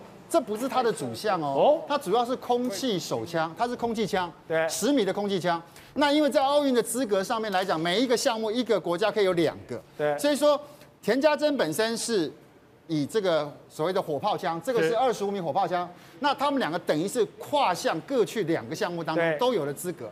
那其实今天原本大家比较看好的应该是队友，可是呢，他在世锦赛拿下过第四名田家珍。所以说大家看好是应该他，所以认为他进决赛应该没问题。前八。可是没想到吴佳颖也冲进到了决赛。那当然大家觉得比较可惜，真的是田家珍在前面两轮之后分数不够，就直接第八个被淘汰。那不过这个所谓的火炮枪来讲，因为它的枪其实有点重，一公斤多，不能超过一公斤五。可是呢，基本上呢，对女孩子来讲要练肌力。要练那个稳定度，而且快射基本上从瞄到 bang 出手三秒钟，所以你根本几乎没什么时间能够瞄。所以说，对所有的选手而言，从照门到准心到扣扳机，扳机还有一个一公斤左右的力量，还要花一点力量。所以那整个的训练的过程来讲，其实讲在不不是那么的容易。而且你知道吗？你说其实看他们娇小，一般要这样子也不容易的，不容易。而且你知道，在台湾真正能够在射击的练习，只有公西靶场。所以他们可能国家训练中心就在公西靶靶场，所以他们等于是长年累月都在那个地方不断的练习。不过不错的是在于说，因为那边把位够多，所以他们不仅是自己练习，还要有实际像今天这样子八个人一字排开，对，然后练像决赛这样子的。那个感觉不一样吗？感觉不一样，因为你一定要那个实战的经验，你才能够感觉到到底真正遇到决赛是什么样的一个情境。所以他是真的很厉害，那个手哎，看着这么娇小。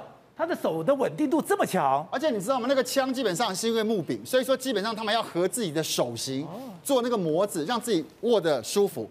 然后呢，在整个动作的流畅度方面，本身其实不能够停留太久，而且本身越久的话，基本上稳定度不够。可是呢，专家跟我讲，根本没有什么时间秒，所以你要在那个三秒钟之内举枪到定位，瞄准，bang 就出去，所以那是一气呵成。所以那个光是那个动作，都是整个练射击的最大关键。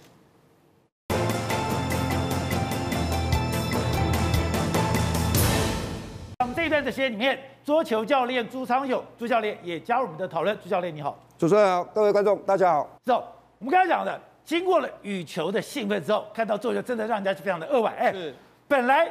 林昀儒都要听牌了，对，其他今天打的也不错，对，就就是功亏一篑，刚刚就差几亏，对，那个过关就是过不过去。宝姐，这个大家要记得奥恰洛夫这个人，为什么？因为他们在这个他上次奥运会还有这一次的奥运会，台湾在庄智渊还有林云儒都没办法夺牌，都是因为输给了他，都被他扣扣掉。没错，事实上在今天呢，林昀儒有没有赢球的机会？当然有赢球的机会。我们一开始的时候，其实在第一局的时候呢。林昀儒当时的这个奥恰洛夫呢，似乎是掌握他比较有经验的这个方式，他用比较多变的这个所谓发球的这个方法，其实让林昀儒一开始的时候，其实虽然有机会赢，但是后来第一局还是输了。但是你看，从第二局、第三局开始的时候，林昀儒已经掌握了相当大的这个主动的这个优势。虽然第四局呢一度被这个奥恰洛夫赢赢了，当时是二比二，但是第五局呢，如果你打好看第五局来说的话。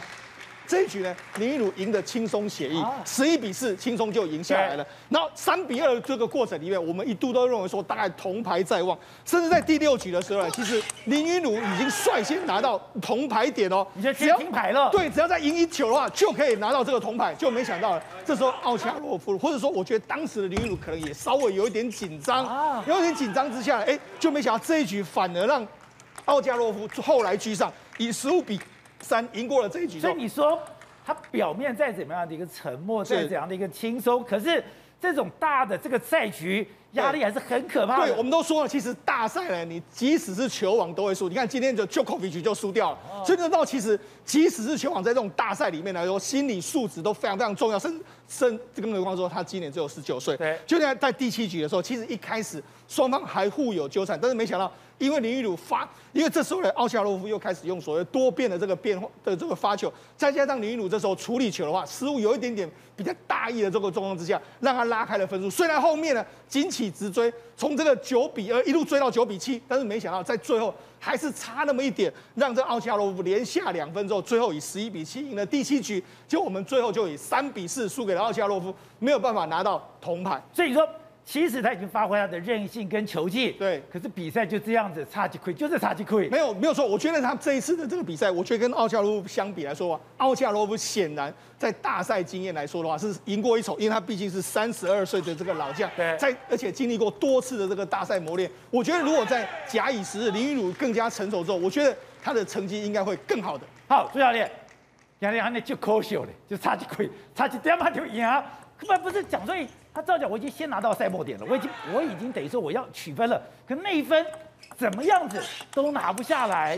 事实上，这场球赛哈，实际上林昀儒哈有两次的赛末点，第六局，哎，靠前五局三比二领先呢，你可以看出林昀儒在场上的发挥，敢打敢拼，而且完全控制了奥恰洛夫，但是呢。关键的，对，这立功，这就是主动优势先行是掌握在林昀儒手上。对，那这种情况哈，事实上第六局呢，这种赛末点没拿下来，事实上也不是说林昀儒打得不好，哦、有时候就是几个亏哈，然后很细的动作，包括你进攻的时候，可能是反攻的角度的摩擦、力量的掌握没有掌握好，丢掉了。结果第六局一输的时候呢，第七局整个士气呢。可能就是奥恰洛夫，而且奥恰洛夫呢是老经验的，他知道要怎么去打这个球赛。哦，那我们台湾的林昀儒只有十九岁，当然我我想是输掉了，很可惜。但是你从他的技术面、心理层面呢，是不输给奥恰洛夫，但是奥恰洛夫还是姜是老的辣，很可惜啊。经验在这个比赛，我已经跨博了。这个经验在这里面有这么重要吗？有。包包括呢，你可能是在决胜局的时候呢，他的发球，因为奥恰洛夫发球策略太多了。哦。他呢觉得说他这个本来我们打桌球来讲，发球发球段是有利的，是可以抢攻，是可以吃对方的。对。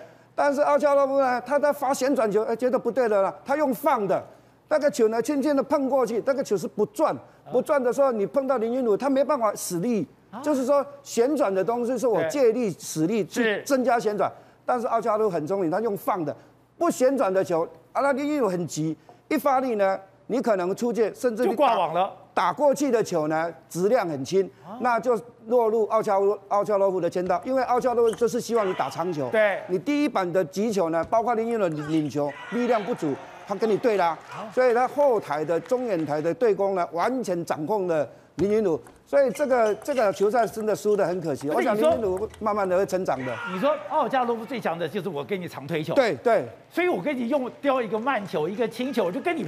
哎，对对对，他让你不能不能使力，就是你说林云儒林云儒呢，如果我弄一个飘飘的球呢，你要用多大的力量有限，然后会形成长球，那大概就是奥恰洛夫这个欧洲的选手的一个特色特色。林云儒的好处就是发球抢攻，第二个接发球段呢，是我们桌球单打呢最难的这一段，但是林昀儒的台内球呢不输给大陆，甚至赢过大陆选手。对，所以台内的摆短领球进攻，哇，这是世界一流的。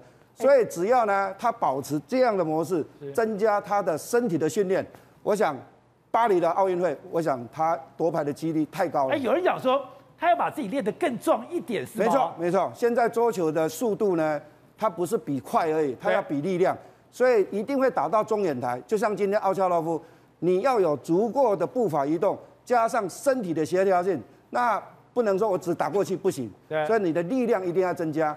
所以我长期我看林昀儒，我因为我转播他蛮多场的，对，但是他奥运会呢确实进步很多哦，他比之前的力量增加了，但是很可惜就是第四名了。你说他其实是每天都在进步？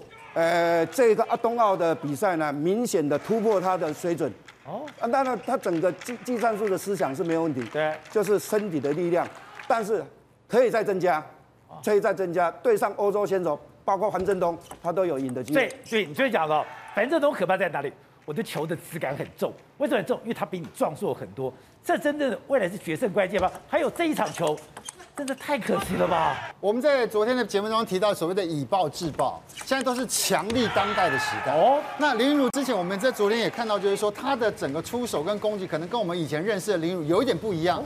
他变得更加的积极，尤其正手的这个所谓的侧身的强攻，对，下手下的更狠。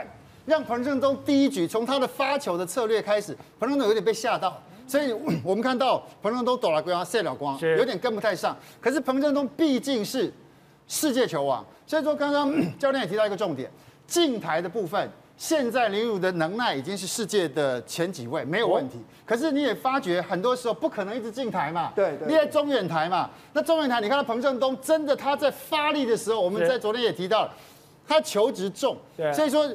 接触的时候又会往下坠，往下掉，所以你压不住嘛。那今天帕特洛夫也是一样，也是同样的。你如果在中远台你没有办法控制的话，就代表什么？第一个，以前林昀儒在打球比较多的习惯是，他会有一些所谓的过度，这要给先个绑鬼，在寻求下一板的机会。现在是不行了，你只要有那个过度的想法，下一拍就直接狠狠的火力戏啊，就没有那个下一拍的机会。所以说这就是现在的桌球的概念。对，你要吗？你就比我快。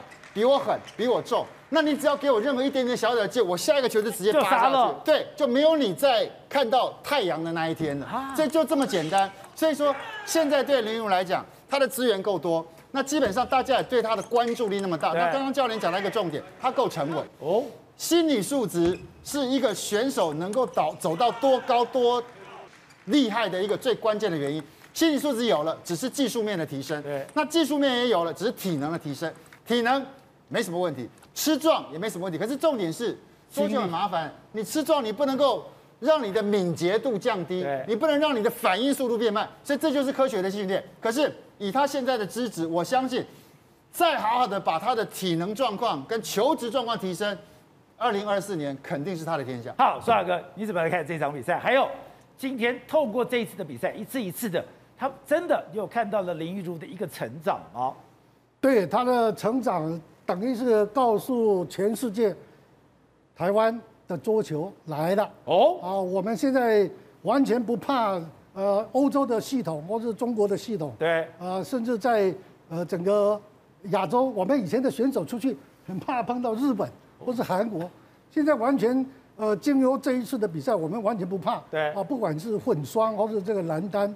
啊，接下来我觉得我们在男团的比赛里边，我们也一定会有很出色的表现。是。啊，林云如真真的是帮我们打出了一个呃缺口，从此我们可以从这个缺口走到世界的顶端。对，那我们现在我很好奇哦，现在这个教练，我们除了林云如以外，我们是只有一个高基娘，还是说我们现在他们这一辈的一个一个都冒出来了嘞？呃，事实上哈、哦，我们台湾的桌球提升蛮多的啦。哦应该来讲是我们的呃教父是庄智渊带起，然后这一代呢，那林昀儒跟上。事实上很多青少年哦，都到国际比赛打的好成绩。但是这一次当然说庄智渊对他们来讲很重要，很重要。那林昀儒又起来了啊、哦，那一定会带动下一批的这种的信心。哦那我们应该来讲哈、哦，我们的桌球的培养呢是有一系列的，是哦，基本上呢也很多有赞助的啦，所以我想将来的不久应该就会衔接上来了。哦，好，弘仪刚才讲到的，今天非常的一个可惜。可是虽然可惜没有拿到铜牌，这个过程里面我觉得也太厉害。刚刚讲到的，你今天碰到了中国最强的对手，我给你七局咬到最后。你今天碰到欧洲最强的这个代表，哎，我也是七局，也是跟你咬到最后，都给对方造成极大的压力了。我想林昀儒这一次他在东京奥运的表现，绝对是全台湾所有的民众大家都是高度的关注。那他在呃不管是对上呃中国的球王，或者是说呃今天的这位德国的前球王，他其实都把对方逼到第七局。那我觉得最重要就是说他扎扎实实的让全台湾在这一次的东京奥运。多了很多桌球的爱好者，那我觉得这对这对台湾的桌球任何运动来说，有爱好者、有球迷、有新增的球迷，这绝对是最重要的。那林云如他今年，你要当球迷，是你要有球星，对，你要有追随者。嗯，你没有球星，你根本不可能有球迷。现在是台湾的球星，如果出来了，是那个球迷的俱乐部就会出来了。其实运动啊，就台湾各项的运动，它真的要蓬勃发展的话，就是需要大家的投入。那其实大家投入，其实最基本的就是你要有观众，你要有球迷，球迷爱看，自然就会有更呃有有才华的人愿意投入这个运动这个产业。那林昀儒现在十九岁嘛，那这一次可以说是说，哎、欸，他成为很多网络上说她叫做国民乖孙，也就是说，真的就像是说啊老人家的孙子，因为她只有十九岁，很年轻，虽然没有拿到牌，可是看到这个四年的周期。这一次奥运，呃，是二零二一年。这一次因为疫情关系是五年，所以下一次的二零二四奥运是三年之后。那我觉得三年之后在巴黎，大家应该可以期待说，林昀儒应该可以更上一层楼。我觉得大家可以去回想一下，其实像我的年纪，我今年四十岁，我对我们台湾棒球队国家代表队的印象，一九八四年的洛杉矶奥运，一九八八年的汉城奥运，一九九二年的巴塞罗那奥运，就是一个。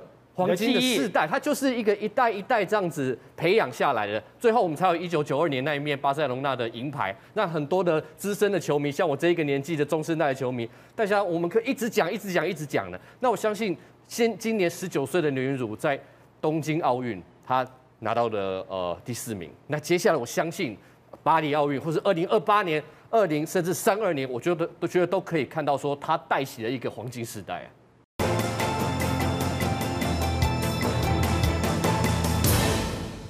你看中国之前，他的河南郑州碰到了一个暴雨，就我们刚刚讲到的，他的京广隧道居然淹没了。里面现在死伤到底如何不知道，甚至我觉得他们很夸张，是你连外国媒体要去拍摄，居然就被打回去说你不可以给外国人任何这些灾难的一个讯息。现在已经不是你现在看到这个是郑州的那个隧道挖出来的车辆，全部都是黄泥巴，你可以想里面有多可怕。现在连广州都大淹水了。对，没错。那么今天呢？那么郑州当局、河南当局啊，他们修正郑州大水啊，说这个大水呢，那么死亡人数呢，从六十几个人修正到九十九个人。问题是哪来的九十九个人啊？是从哪里来的？我们现在看到这个画面，所有的这个自小客车不是说从这个呃京广大京广这个隧道拖出来的，拖出来的嘛？然后呢，几百辆车，当时不是说呃死亡人数只有六个吗？可是却有一个这个等于说双呃连接式的这个公车，全部用黑布遮着，然后拖出来嘛。今天可能九十九个人我都存疑啊，你知道为什么？因为这么多的车子，还有当时侥幸逃出来的人说我是最后一个，后面的人都没有逃出来啊。哦、那我问你嘛，那到底有多少人？一辆车还有全家人的这些人到底有多少人呢、啊？所以今天荷兰当局公布说，总共九十九九十九个人，是包括十四个那么在地铁所不幸罹难的人哦。那所以到底真正这么在郑州这个等于说大水里面呢，到底罹难人多少人，至今还是个谜，因为连外国的记者去都会被攻击。对，好，正重点来了，你知道吗？我觉得中国大陆的地铁设计是有问题的。为什么？今天在广州的这个地铁站呢？那么神州路站。他们今天也上演了一个大逃亡，为什么？是地铁站，西南气流，哎，一个小时下了七十四点四毫米这样而已哦。那么当时还好，还好他们的警觉性很高，为什么呢？因为呢，地铁的工作人员跟这些，那么这些乘客，他们在发现屋顶开始滴水的时候，他们就开始疏散哦。屋顶开始滴水的时候，开始疏散哦。紧接而来，当大家都走上来了，你没有发现大家都走上来了吗？你知道那个水来的多快？突然间就跟那么来自于郑州哇哦大水一样，就像这样，整个全部都进来啊，整个全部都漫进来。然后呢，那这水是哪里来的？刚刚说也不过下了七十四毫米，我们台湾到处常常常常发生那个一个小时七十四毫米以上嘛，就要搞了半天。你知道这也是人祸，跟郑州一样，搞了半天是这个神州路站的地铁，它的挡土墙断了。挡土墙破了，水就从那个地方源源不断的灌入这个地铁站，差一点演变成另外一个郑州地铁惨案。